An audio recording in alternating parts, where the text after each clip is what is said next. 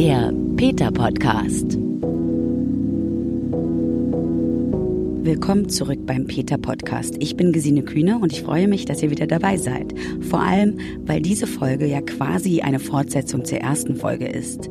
In Folge 1 habe ich mit Felicitas Gitali über die Ernährungsmythen, die rund um den Veganismus existieren, gesprochen. Und heute heißt es, ganz im Sinne der Ethik, vegetarisch ist nur der erste Schritt, warum Milch und Eier so grausam sind. Nur ein Beispiel, das auch gleich nochmal in meinem Interview genannt wird. Im Jahr werden in Deutschland um die 50 Millionen männliche Kühe Küken geschreddert oder vergast. Als ich diese Info beim Produzieren dieser Folge meiner Freundin so unkommentiert über den Tisch zuwarf, schauten mich einfach nur zwei große, entsetzte Augen an. Warum das passiert? Schuld ist die unfassbar große Eiindustrie. Lisa Keins ist Agrarwissenschaftlerin. Bei Peter arbeitet sie als Fachreferentin für Tiere in der Ernährungsindustrie und sie hat alle Fakten und Zahlen in Sachen Ei- und Milchindustrie im Kopf. Und genau deshalb habe ich mit ihr gesprochen. Übrigens, die Chancen stehen gut, dass ihr nach diesem Interview vom Vegetarismus zum Veganismus wechselt. Ich sag Hallo zu Lisa. Hi. Du bist Agrarwissenschaftlerin. Richtig, genau. Wie, wie wird man von der Agrarwissenschaftlerin zur Tierrechtlerin? Ähm, ich war schon immer ein recht tierlieber Mensch und im Studium ähm, lernt man ja doch dann einiges, wie so die Tiere gehalten werden, wie die Züchtung stattfindet. Wir haben einige Exkursionen gemacht und als tierlieber Mensch habe ich dann beschlossen, Mensch, das möchte ich alles wirklich nicht mehr unterstützen. Mhm. Und dann bin ich noch im Studium vegan geworden. Und jetzt ist natürlich meine Arbeit bei Peter ja, wie so eine Art Berufung, würde ich jetzt mal sagen. Ja, das war dann die Tierliebe auch, die dich zum Studium der Agrarwissenschaft geschickt hat, oder? Tatsächlich, ja. Ich wollte eigentlich mal Tiermedizin studieren. Mhm. Ähm, habe dann aber gedacht, hm, irgendwie die Agrarwissenschaft interessiert mich auch. Und ja, dann der Wandel zur Veganerin. und dann muss man natürlich gucken, was man mit seinem Wissen anstellt. Mhm. Und ähm, so war das für mich die perfekte Lösung, meine Leidenschaft, aber auch mein Wissen zu kombinieren. Na, das kannst du jetzt noch mal ein bisschen genauer erklären, was du bei Peter machst, ähm, wie du dein Wissen hier anbringst. Ja, bei Peter arbeite ich ähm, im Bereich also ich bin Fachreferentin und behandle eigentlich alles, was äh, das Thema Nutztiere in Anführungszeichen betrifft. Mhm. Also Tiere, die für die Lebensmittelindustrie gehalten werden, gezüchtet werden, geschlachtet werden in diesem ganzen Bereich bin ich tätig und versuche natürlich mein Wissen und auch meine Leidenschaft und meine Tierliebe da einzusetzen, dass die Menschen darüber nachdenken, ob ihr Konsum richtig ist und ob es vielleicht auch andere Möglichkeiten gäbe. Das Thema dieses, dieser Podcast-Folge ist ja, warum Milch und Eier so schlecht sind. Beim Fleisch kann man sich das immer noch irgendwie vorstellen. Da wird halt ein Tier geschlachtet, getötet, dafür, dass man halt das Fleisch essen kann. Nun sind Milch und Eier quasi Produkte von lebendigen Tieren und da fragt sich dann der eine oder andere Bürger dann doch so, äh, warum soll ich denn das nicht mehr machen? Wie viele Eier essen denn generell die Deutschen so pro Kopf pro Jahr? Also der Durchschnittsdeutsche isst etwa 235 Eier im Jahr. So viele? So viele, ja. Da stecken ähm, insgesamt rund 40 Millionen Hennen dahinter, mhm. die circa 11 Millionen Eier jedes Jahr produzieren. Also wirklich eine ganze Menge. Und ähm, diese Tiere sieht man natürlich nicht. Diese Tiere leben in Hallen, die leben ähm, oftmals eingesperrt und aber da reden wir ja noch drüber, ja, genau. wie es den Tieren dann so geht. wir gehen ja noch ein bisschen ins Detail. Und wie viele ähm, Liter Milch sind das? Also wir Deutschen trinken ungefähr ja, so 50 Liter Milch im Jahr, mhm. äh, also reine Trinkmilch. Dazu kommt natürlich noch Käse, das sind um die ähm, 25 Kilo und dann natürlich noch Sahne und Joghurt und. Und nicht nur das, es gibt kommt. ja überall äh, ja, Milchderivate, kann man das so sagen? Oder halt so ein bisschen ähm, jetzt fällt mir, der, fällt mir der Name nicht ein, Way. Ähm, Molke. Molke, Molke ja. genau. Mhm. Molke. Also die ganzen äh, Nebenprodukte ja. in Anführungszeichen, genau, die dann verarbeitet werden. Ähm, genau, also das ist verarbeitet Lebensmittel, auch Eier beispielsweise. Da in den 235 Eiern sind die verarbeiteten Eier schon drin. Okay. Etwa die Hälfte davon mhm. essen wir, ohne es oftmals zu, zu merken, mhm. genau. Ähm, und da sind natürlich dann auch Haltungsformen ähm, ja, verarbeitet, die die Deutschen als Stück Eier im Karton nicht mehr kaufen würden. Mhm. Das heißt, das Stück Ei, ich nehme an, da redest du vielleicht von diesen etwas besseren, in Anführungsstrichen. Ich mache ja diese kleinen Häkchen mit meinen Fingern. Ja, also kann man gut gebrauchen, diese Häkchen. ne? Also die, die halt besser gehalten werden, die Hennen, ähm, im Gegensatz zu dem, was dann halt wirklich als oberstes Billigprodukt in der verarbeiteten, sagen wir mal, in so einem Kaufkuchen oder so drin ist. Richtig, also ja. so diese Stückeier, die man im Karton kaufen kann, mhm. die sind ja, da sind die ähm, Eier aus Käfighaltung mhm. praktisch verschwunden, weil mhm. die Verbraucher das einfach nicht mehr konsumieren möchten. Aber tatsächlich ähm, gibt es die Käfighaltung auch noch in Deutschland. Die wird jetzt beschönigten Kleingruppenhaltung genannt.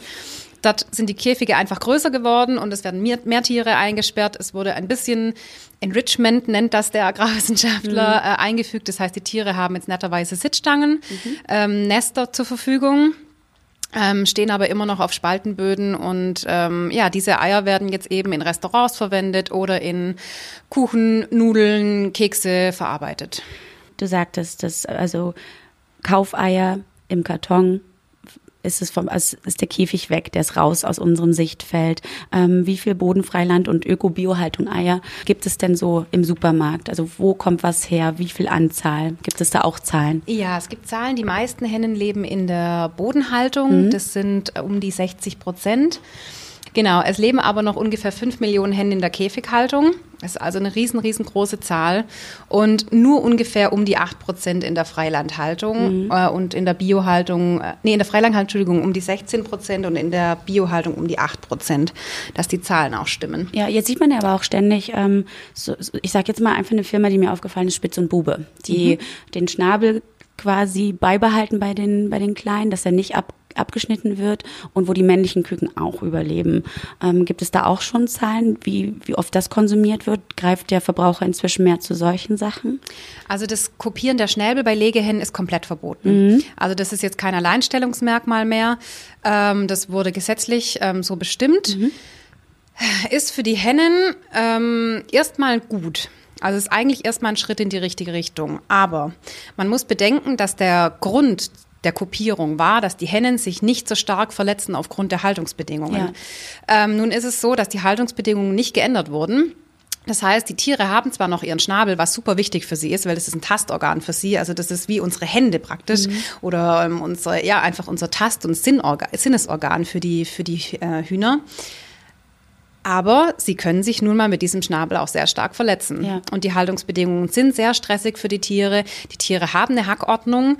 Äh, mit so vielen Tieren in einem Stall kann diese Hackordnung niemals konstant bleiben. Das heißt, die fangen, fangen immer wieder von neu an mit Rangkämpfen die versuchen aber auch ihren Stress an anderen Tieren auszulassen und somit verletzen sich die Tiere und ähm, bis hin zum Kannibalismus eben noch viel stärker. Und mhm. ähm, das ist auch der Grund, warum die Mortalitätsrate, also die Sterberate in den Ställen seitdem wirklich drastisch gestiegen ist. Seit wann ist das verboten? Seit 2017 dürfen die Schnäbel nicht mehr kopiert mhm. werden. Kannst du das den Hörerinnen und Hörern ganz kurz erklären, was da vorher stattgefunden hat an Grausamkeit? Ja, also da ganz am Anfang wurden die Schnäbel mit, mit einem heißen Eisen abgebrannt. Mhm. Äh, mittlerweile war es dann so, dass es mit einem Laser ähm, diese Stelle die markiert wurde und die ist dann, diese Schnabelspitze ist dann nach ein paar Tagen abgefallen. Mhm. Jetzt ist es aber nicht so, wie wenn wir uns die Nägel schneiden, sondern diese, dieser Schnabel ist wirklich mit, ähm, mit Gefäßen und mit Nerven äh, durchlaufen. Mhm. Und für die Tiere ist es ähm, eine Amputation, mhm. ganz klar. Und dann gibt es ja noch ähm, die Vernichtung der männlichen Küken. Richtig, die ähm, in Deutschland werden etwa 50 Millionen männliche Küken äh, direkt nach dem Schlupf in den Brütereien ja, vergast. warum, warum wird das gemacht? Ähm, das wird dadurch gemacht, weil es gibt zwei verschiedene Linien in der, in der Hühnerzucht. Es gibt einmal die Mastlinie, die ist dazu da, dass die Tiere sehr schnell in wenigen Wochen ganz viel Fleisch ansetzen. Ähm, dort werden männliche und weibliche Tiere zusammengemästet. Mhm. Dann gibt es aber auch eben die Legelinie und in dieser Linie ja, sind eben für die, für die Wirtschaft nur die weiblichen Tiere zu gebrauchen. Mhm. Denn, wie die Biologie ja. sagt, nur die weiblichen Tiere legen Eier. Ja.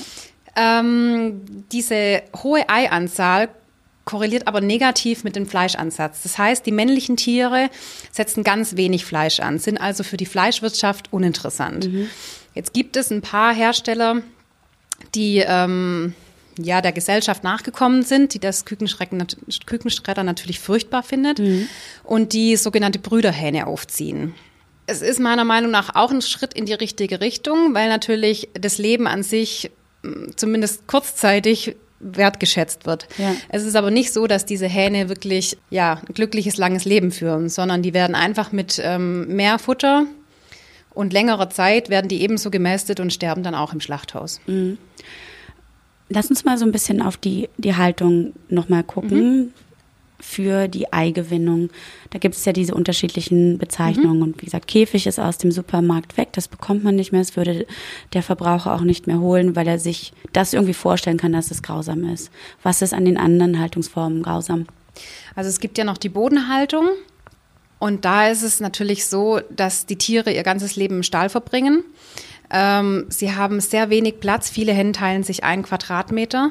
Und da ist es natürlich so, dass der Stress für die Tiere enorm hoch ist. Das heißt, was ich vorhin schon erwähnt habe, wenn tausende Tiere in einem Stallabteil zusammen gehalten werden, dann kann keine Rangordnung entstehen. Die Tiere kennen sich untereinander nicht mehr. Das ist ein immenser Stress für die, für die Tiere. Dann ist es aber natürlich auch so, dass die Einstreu, auf der die Tiere leben, nach und nach durchnässt. Das heißt, ähm, es wird zwar ab und an nachgestreut, aber in diesen anderthalb Jahren, in denen die Tiere ähm, in dem Stall leben, Das ist auch deren Lebensdauer. Länger Das ist nicht. ihre Hm, Lebensdauer. Okay. Und Denn- aber eigentlich, wie lange würde so ein Huhn leben? Ja, das ist immer ein bisschen schwierig zu sagen, weil natürlich ähm, die Hühner, die in den Ställen leben, sehr überzüchtet sind. Mhm. Das heißt, es ist nach unserer Meinung nach eine absolute Qualzucht und diese Qualzucht kann kein natürliches Alter mehr erreichen. aber so ein ganz normales also so ein Huhn. Bankiva-Huhn, so ein Urhuhn kann auch mal bis zu zehn Jahre Okay, alt gut. werden. Nur, dass wir das auch mal in Relation Genau. setzen. Also anderthalb Genau. Jahre. Jetzt weiter zu dem Einstreu. Dahin zurück.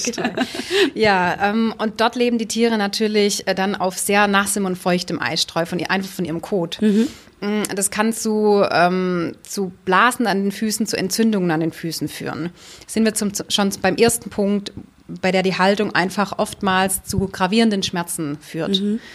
Dann ist es so, dass diese Eianzahl, Hühner legen bis zu 300 Eier im Jahr, unsere gezüchteten Hühner. Das Urhuhn, das Bankiva-Huhn, das heute noch im asiatischen Raum lebt, das legt wie ein ganz normaler Vogel auch etwa 20, 30 Eier als Gelege im Jahr, wo auch die Küken, also ihre Babys rausschlüpfen.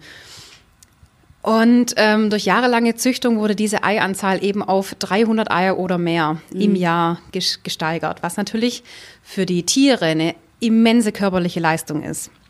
Und diese immense körperliche Leistung, ja, irgendwann zahlen die Tiere da den Tribut und müssen halt ähm, ausgemergelt in den Ställen stehen. Oftmals sind die, der ganze Legeapparat, also die Legedärme und die Kloake, alles, was da dazugehört, sind unfassbar entzündet. Das heißt, bei den meisten Hühnern gegen Ende der Legeperiode, also nach einem, anderthalb Jahren, muss jedes Ei unfassbare Schmerzen bedeuten. Die Hühner können aber nicht aufhören zu legen. Oftmals hört man, ja, also Kühe geben ja nur Milch, wenn sie glücklich sind und auch Hühner legen nur Eier, wenn sie glücklich sind. Das stimmt so nicht. Man kann die Eianzahl etwas steigern, aber Hühner können nicht aufhören, Eier zu legen. Sie sind genetisch dazu gezwungen. Und deswegen ähm, ja, muss es einfach unfassbare Schmerzen bedeuten für die Tiere.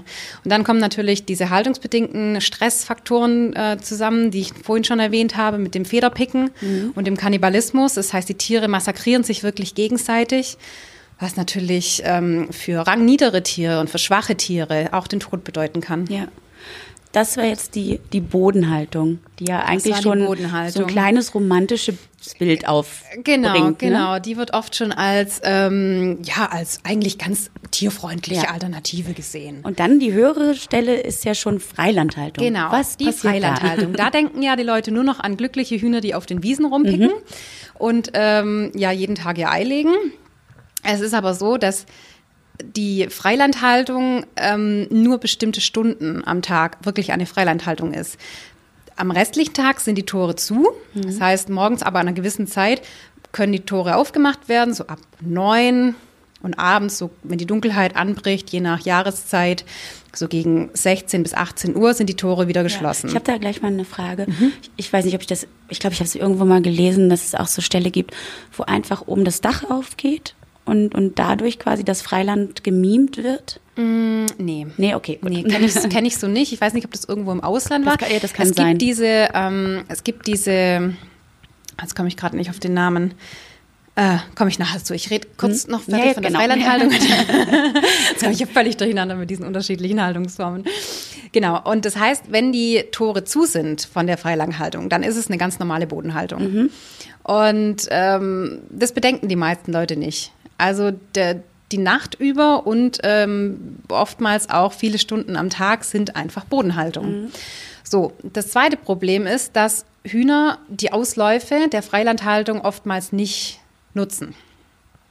Das liegt daran, weil die Auslaufklappen, also die Klappen, in der die Hühner nach draußen kommen, ähm, recht klein und niedrig sind. Das heißt, rangniedere Tiere trauen sich oft nicht an ranghöheren Tieren vorbei. Zusätzlich sind die Ausläufe oftmals so gestaltet, dass die Tiere schlicht Angst draußen haben. Man muss sich vorstellen, ein Huhn ist eigentlich ein Beutetier Ja. von beispielsweise dem Fuchs, von verschiedenen Vogelarten. Das heißt, ähm, wenn die Tiere nicht wie in ihrer Natur vorgesehen Büsche und Sträucher haben, um sich zu verstecken, man muss sich vorstellen, dass Hühner eigentlich so im, in Waldnähe, in Urwaldnähe leben. Und zwar dann immer so, ja, schon im, im, im tieferen Gebüsch auch. Und also immer Möglichkeiten haben, sich zu verstecken. Oder auch auf Bäume zu, zu gehen, um, um Bodenjägern zu, zu entkommen. Und die Möglichkeiten haben sie nicht. Aber in ihrer Natur ist es natürlich noch, ähm, noch beinhaltet, dass sie sich schützen müssen. Das heißt, oftmals werden nur die Randflächen der Ausläufe genutzt. Dieses Wort Freiland ist eigentlich nur, wir können mal nach draußen schnuppern. Okay. Wenn wir die Möglichkeit haben, wenn wir kein rangniedriges Tier sind. Also oftmals sind rangniedere Tiere die meiste Zeit im Stall. Und dann Öko- und Biohaltung? Genau, in der Öko- und Biohaltung äh, muss man auch nochmal unterscheiden. Also es gibt ja das EU-Bio-Siegel und ähm, hier dürfen ebenfalls bis zu 3000 Hennen in einem Stallabteil gehalten werden und beliebig viele Stallabteile hintereinander. Das heißt, auch so ein Biohof kann aus mehreren 10.000 Tieren bestehen. Das, das, diesem Fakt sind, sind viele Verbraucher irgendwie, das ist nicht so vielen Verbrauchern im Kopf. Da denken sie auch an diesen idyllischen Biohof, ähm, der irgendwie zehn Hühner hält. Ähm, kann natürlich nicht wirtschaftlich sein. So, und auch da haben wir das gleiche Problem. Wenn die Klappen zu sind, haben die Hennen zwar im Stall einen Tick mehr Platz, aber es sind immer noch viel zu viele Tiere. So ein Huhn kann sich etwa 100 andere Tiere merken. Wenn man sich jetzt vorstellt, in so einem Stall leben 3000 Hennen, kann man sich diesen immensen Stress, diese Lautstärke, die da andauernd herrscht, ähm, ja, die kann man sich wirklich vorstellen. Und gibt es halt irgendeine Form, äh, die verträglich ist für so ein Huhn? Also vielleicht wirklich der Bauer, der bei Oma um die Ecke wohnt und der wirklich nur noch ein Huhn hat und das dann irgendwie alle paar Tage mal ein Ei legt, oder? Also natürlich gibt es Betriebe, auf denen die Hühner in ihrer Lebzeit vielleicht gar kein so schlechtes Leben haben. Es sind vielleicht auch Rassen, die nicht so hochgezüchtet sind, weil da muss, das muss man sich eben auch klar sein. Auf den meisten Biobetrieben werden die gleichen Rassen eingesetzt, die auch in der, ich nenne es jetzt mal ganz plakativ, Massentierhaltung eingesetzt werden. Und diese Tiere haben natürlich auch diese Körp diesen körperlichen Stress, dass Ja. sie jeden Tag ein Ei legen. Und dann ist es so, dass die Tiere oftmals auch aus Biobetrieben, aus den gleichen Brütereien kommen, wie auch die Tiere in ähm, konventionellen Betrieben. Das heißt, man muss sich vorstellen, die Tiere leben nicht bei ihrer Mama. Die werden nicht bei ihrer Mutter geboren, obwohl sie schon im Ei mit ihrer Mutter und mit den Geschwistern über Pieplaute kommunizieren können. Das muss man sich mal vorstellen. Nee, die Tiere, die werden anonym in Brütereien geboren, in Plastikkisten. Dann werden sie auf Fließbändern sortiert, ob sie männlich oder weiblich sind. Die weiblichen kommen in die nächste Kiste und werden direkt zu den Höfen transportiert und die männlichen werden eben direkt im Anschluss vergast. Das heißt, wenn ich Bio-Eier kaufe, unterstütze ich diese Brütereien und unterstütze ich dieses Küchen, Kükensexen nennt man das, also diese Geschlechtertrennung und ich unterstütze womöglich auch das ähm, Kükenvergasen der männlichen Küken. Und dann ist es natürlich so, wenn die Hühner keine Eier mehr legen oder ihre Eianzahl nachlässt, ganz natürlicherweise im Alter, dann sind sie für die Betriebe unwirtschaftlich. Egal ob Bio oder nicht Bio. Auch ein Biohof muss wirtschaftlich arbeiten. So, und dann kommen die Tiere in den Schlachthof. Und auch das sind oftmals die gleichen Schlachthöfe, in der auch die Tiere aus der konventionellen Haltung kommen. Man muss sich vorstellen, auch dort werden die Tiere zur Betäubung entweder mit Gas betäubt. Dieses Gas reizt die Atemwege ungeheim und die Tiere haben Erstickungserscheinungen. Oder die Tiere werden kopfüber mit den Füßen in Metallständer eingehängt und ähm, werden durch ein Strombad gezogen. Dieses Strombad soll sie betäuben und dann wird die Kehle durchtrennt. Mhm. Beide Betäubungsformen, vor allem die Strombadbetäubung, haben natürlich eine hohe Fehlbetäubungsrate. Das heißt, viele Tiere sind noch ähm, bei Bewusstsein oder teilweise bei Bewusstsein, wenn ihnen die Kehle durchtrennt wird. Und das sind dann, das ist dann das Fleisch, was auf dem Chickenburger landet, oder wird es komplett weggeschmissen, weil die ausgemergelt sind und auch eh nicht mehr zu gebrauchen? Also bei ähm, Hühnern aus der Eierindustrie ist es tatsächlich so, dass da kaum Fleisch dran ist. Mhm. Das heißt, da kann man jetzt nicht mehr eine, eine Hühnerbrust draus machen, sage ich jetzt mal ganz äh, einfach gesagt. Mhm. Die Hühner werden oftmals zu, äh, zu, zu, Knochenbrühe oder zu Hundefutter, Katzenfutter oder ähnliches verarbeitet. Okay, also gefühlt durch einen Schredder und das war's dann. Genau. Und dessen muss sich halt jeder Verbraucher bewusst sein ähm, kein Fleisch essen, weil man nicht möchte, dass keine Tiere für einen getötet werden, ist ein super Ansatz. Mhm. Aber für Milch und Eier sterben die Tiere eben auch. Ja. Kommen wir doch mal zur Milch. Mhm. Was passiert da genau? Die Milchindustrie. Ja, ich muss ehrlich sagen, ich wusste bis zu meinem Agrarwissenstudium nicht, dass eine Kuh ein Kalb zur Welt bringen muss, damit sie, äh, damit sie Milch gibt. Hm. Eigentlich, ne, immer, eigentlich was ganz Logisches, eigentlich ne? was wenn man, Logisches, wenn man den, bedenkt. Eigentlich an den weiblichen Körper auch denkt. Ne? So. Jetzt war ich auch davor schon eine Frau und sollte das eigentlich wissen, aber es war mir einfach nicht so mhm. bewusst. Ich dachte immer, ja, Kühe, ja, die das geben halt Säugetier, Milch, ne? das war mir irgendwie gar nicht so bewusst in mhm. dem Zusammenhang dachte mir, die geben halt einfach Milch, stehen auf ihrer Wiese und dann ist gut. Und dann mhm. geben die halt Milch, bis sie irgendwann umfallen. Mhm. Dann habe ich, äh, durfte ich glücklicherweise dazulernen und durfte erfahren, dass Kühe wie Frauen neun Monate schwanger sind, bis sie ihr Kind zur Welt bringen. Mhm. Aber die allermeisten Kühe ähm, dürfen ihr Kind leider nicht erleben. Das heißt, es wird ihnen direkt nach der Geburt weggenommen. Viele Landwirte argumentieren mit Hygienebedingungen und ähnlichem, mhm. wo ich immer sage, naja, also in der Natur ist es vorgesehen, dass Mutter und Kind zusammen aufwachsen. Das wäre irgendwie verrückt, wenn die Natur eine Mutter und ein Kind schafft, die aus Hygienegründen nicht zusammenbleiben können. Mhm.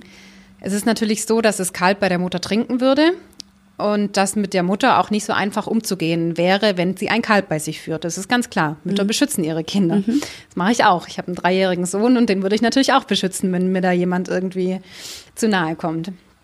Und natürlich soll auch die Milch, die die Kuh gibt, ähm, ja, an die Verbraucher gehen. Weil nur so verdient der Landwirt sein Geld.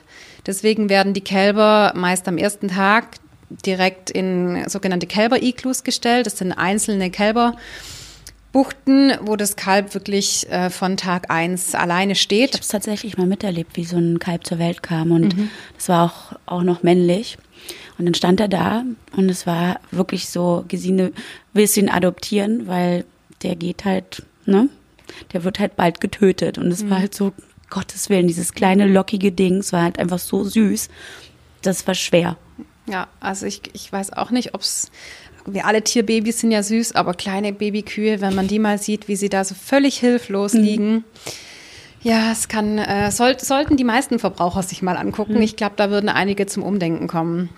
Genau, und wie du schon angesprochen hast, sind die Kälber weiblich, bleiben sie meistens auf dem ja, Hof und werden eben auch mhm. zur sogenannten Milchkuh.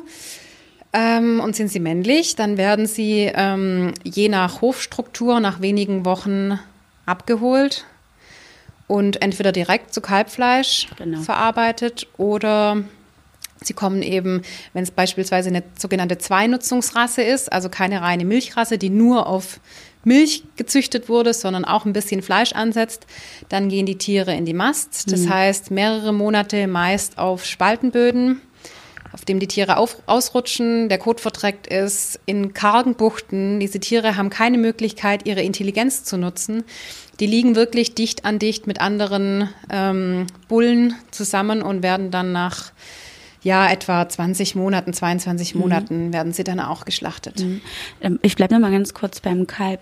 Das Lab, was tierisches Lab, was für Käseherstellung benutzt wird, kommt ja aus dem Kalbsmagen, oder? Kann aus dem Okay. Kalbsmagen kommen. Es kann mittlerweile auch künstlich hergestellt werden, aber es ist so, vor allem auch gerade oft bei Biokäsen, wo die natürlich auf künstliche, ich nenne es mal Zusatzstoffe verzichten wollen müssen, je nachdem, ähm, ist oftmals tierisches Lab zugesetzt und dieses stammt aus dem Kälbermagen, genau. Gut, nur dass wir das auch nochmal festhalten, dass der Käse eventuell kleines Kalb mit dabei hat. Genau, Ne? Und nicht also- einfach nur, nur die Milch. Nur die Milch Ja. ist, genau. Ähm, ja, ist ein guter Punkt, den viele einfach oft vergessen, wenn sie Käse konsumieren. Ja. Auch ich als Vegetarierin. Ich war, bevor ich vegan wurde, ich wurde vor sechs Jahren vegan, sechseinhalb Mhm. Jahre.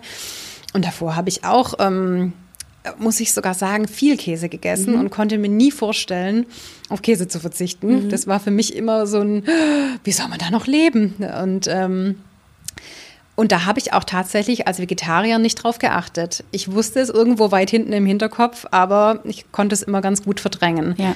Bis ich eben im Studium noch mehr drüber gelernt habe. Wir waren ja aber bei den Milchkühen, ähm, Mhm. kurz abgeschweift über die niedlichen Kälber. Ähm, die leiden ja auch ungemein, weil sie ja also richtig ausgesaugt werden. Ja, Milchkühe, das ist, ähm, oder sogenannte Milchkühe, ich mag das Wort eigentlich gar nicht, weil das reduziert die Kuh einfach nur auf ihre Milch.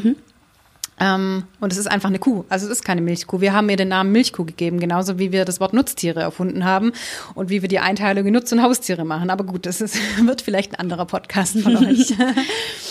ähm, auch diese Tiere haben ursprünglich nur so viel Milch gegeben, wie ihr Kalb zur Ernährung gebraucht hat. Ganz natürlich. Also ähm, ja, und dann hat der Mensch eben über viele Jahre diese Kühe ausselektiert, die mehr Milch gegeben haben. Und somit geben Kühe anstatt um die acht Liter am Tag, zehn, die das Kalb je nach Alter braucht, geben manche Kühe wirklich äh, 30 bis 50 Liter Milch am Tag. Also auch wieder eine wahnsinnige körperliche Leistung und diese körperliche Leistung äh, sorgt eben dafür, dass die Tiere verschiedenste Krankheiten bekommen. Mastitis ist zum Beispiel eine sehr häufige Krankheit in der Milchindustrie. Das ist einfach eine Euterentzündung. Und ich kann aus persönlicher Erfahrung sagen, wie unfassbar schmerzhaft das ist.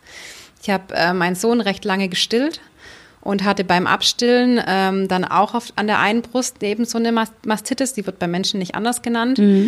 Und ich konnte nicht mal ein T-Shirt anziehen. Mir tat alles weh. Ich konnte mich nicht hinlegen, ich konnte, ich hatte Fieber, ich, es war furchtbar. Und ich durfte natürlich glücklicherweise in meinem Bett liegen, wurde von meinem Mann betüttelt, habe Medikamente bekommen ähm, und konnte mich einfach schonen. In der Milchindustrie sieht es oft anders aus. Es ist, also die Mastitis ist eine der häufigsten Krankheiten in der Milchindustrie und je nachdem, wie ausgeprägt sie ist, werden manche Tiere natürlich immer noch gemolken.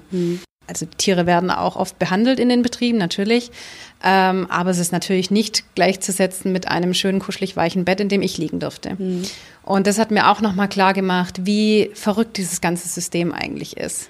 Aber auch ja nicht nur das, also die Kuh, die für, den, für die Milchgewinnung benutzt wird, die lebt ja auch nicht besonders lange, weil sie ja relativ schnell hintereinander immer wieder schwanger werden muss, um Milch zu geben. Und dieses Schwangerwerden passiert ja auch nicht auf natürlichem Wege. Nein, also es gibt noch ganz, ganz, ganz wenige äh, Betriebe, aber die, über die braucht man eigentlich nicht sprechen, die noch den Natursprung haben, wo wirklich der Bulle in der Herde lebt. Aber ähm, ich würde sagen, in 99,9 Prozent, wenn man da mal äh, eine Zahl schätzen darf, werden die Kühe eben künstlich befruchtet. Ein Tierarzt äh, führt mit Hand und Spritze die Samen des ausgewählten Bullens, also das werden auch immer Bullen ausgewählt, die dann ja, auch eine gute Milchleistung der Mutter mit vererben. Und also das ist wirklich ein ausgeklügeltes System. Das wird nichts dem Zufall über, da wird nichts dem Zufall überlassen. Mm. Und ich stelle mir es nicht schön vor als Kuh. Also man wird angebunden und man wird künstlich besamt. Manche sprechen natürlich auch von einer Vergewaltigung in dem Zusammenhang. Ähm, das kann ich jetzt nicht beurteilen, wie die Kuh das empfindet, aber alleine, wenn ein Tier angebunden wird äh, und ja, stelle ich mir nicht schön vor. Und dann ist es natürlich auch so, dass die nicht nur die, diese Milchleistung der Kuh wahnsinnig zusetzt. Und diese Milchleistung, diese hohe Milchleistung sorgt auch dafür, dass die Kühe oftmals unfruchtbar werden nach wenigen Schwangerschaften. Und natürlich eine, eine Kuh, die nicht mehr schwanger wird und damit auch keine Milch mehr gibt, die ist natürlich unwirtschaftlich. Ähm, und deshalb werden nach etwa vier bis fünf Jahren die Kühe geschlachtet. Also das ist keine Zahl, die ich mir ausdenke, sondern Kühe, die eigentlich 15 bis 20 Jahre alt werden könnten, sind somit unbrauchbar für die Industrie und werden im Schlachthaus getötet. Mhm. Nun ist ein klarer Weg, um das zu boykottieren, veganer Lebensstil. Kann man aber nicht irgendwie was von der Gesetzesgebung auch erwarten? Gibt es da irgendwie schon Ansätze in die richtige Richtung? Es gibt Ansätze, die aber in der Praxis oftmals im Sand verlaufen.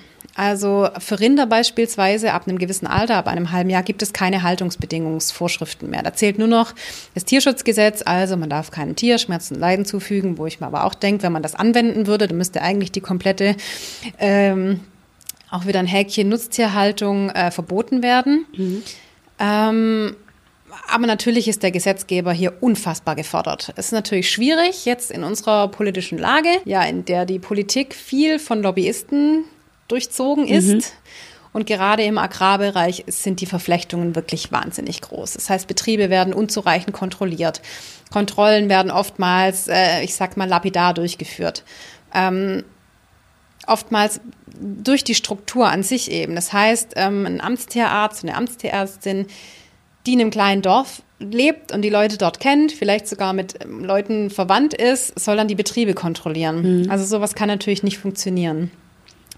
Und dann ist es auch oftmals so, wenn man motivierte Amtstierärztinnen und Amtstierärzte hat, die wirklich was verändern wollen, dann werden die oftmals von oben drastisch gebremst. Das heißt, Leute, die ihren Mund aufmachen, die werden direkt an Stellen verschoben, an denen man die, die Stimmen eben nicht mehr hört. Mhm. Und ähm, das ist ein riesen, riesengroßes Problem.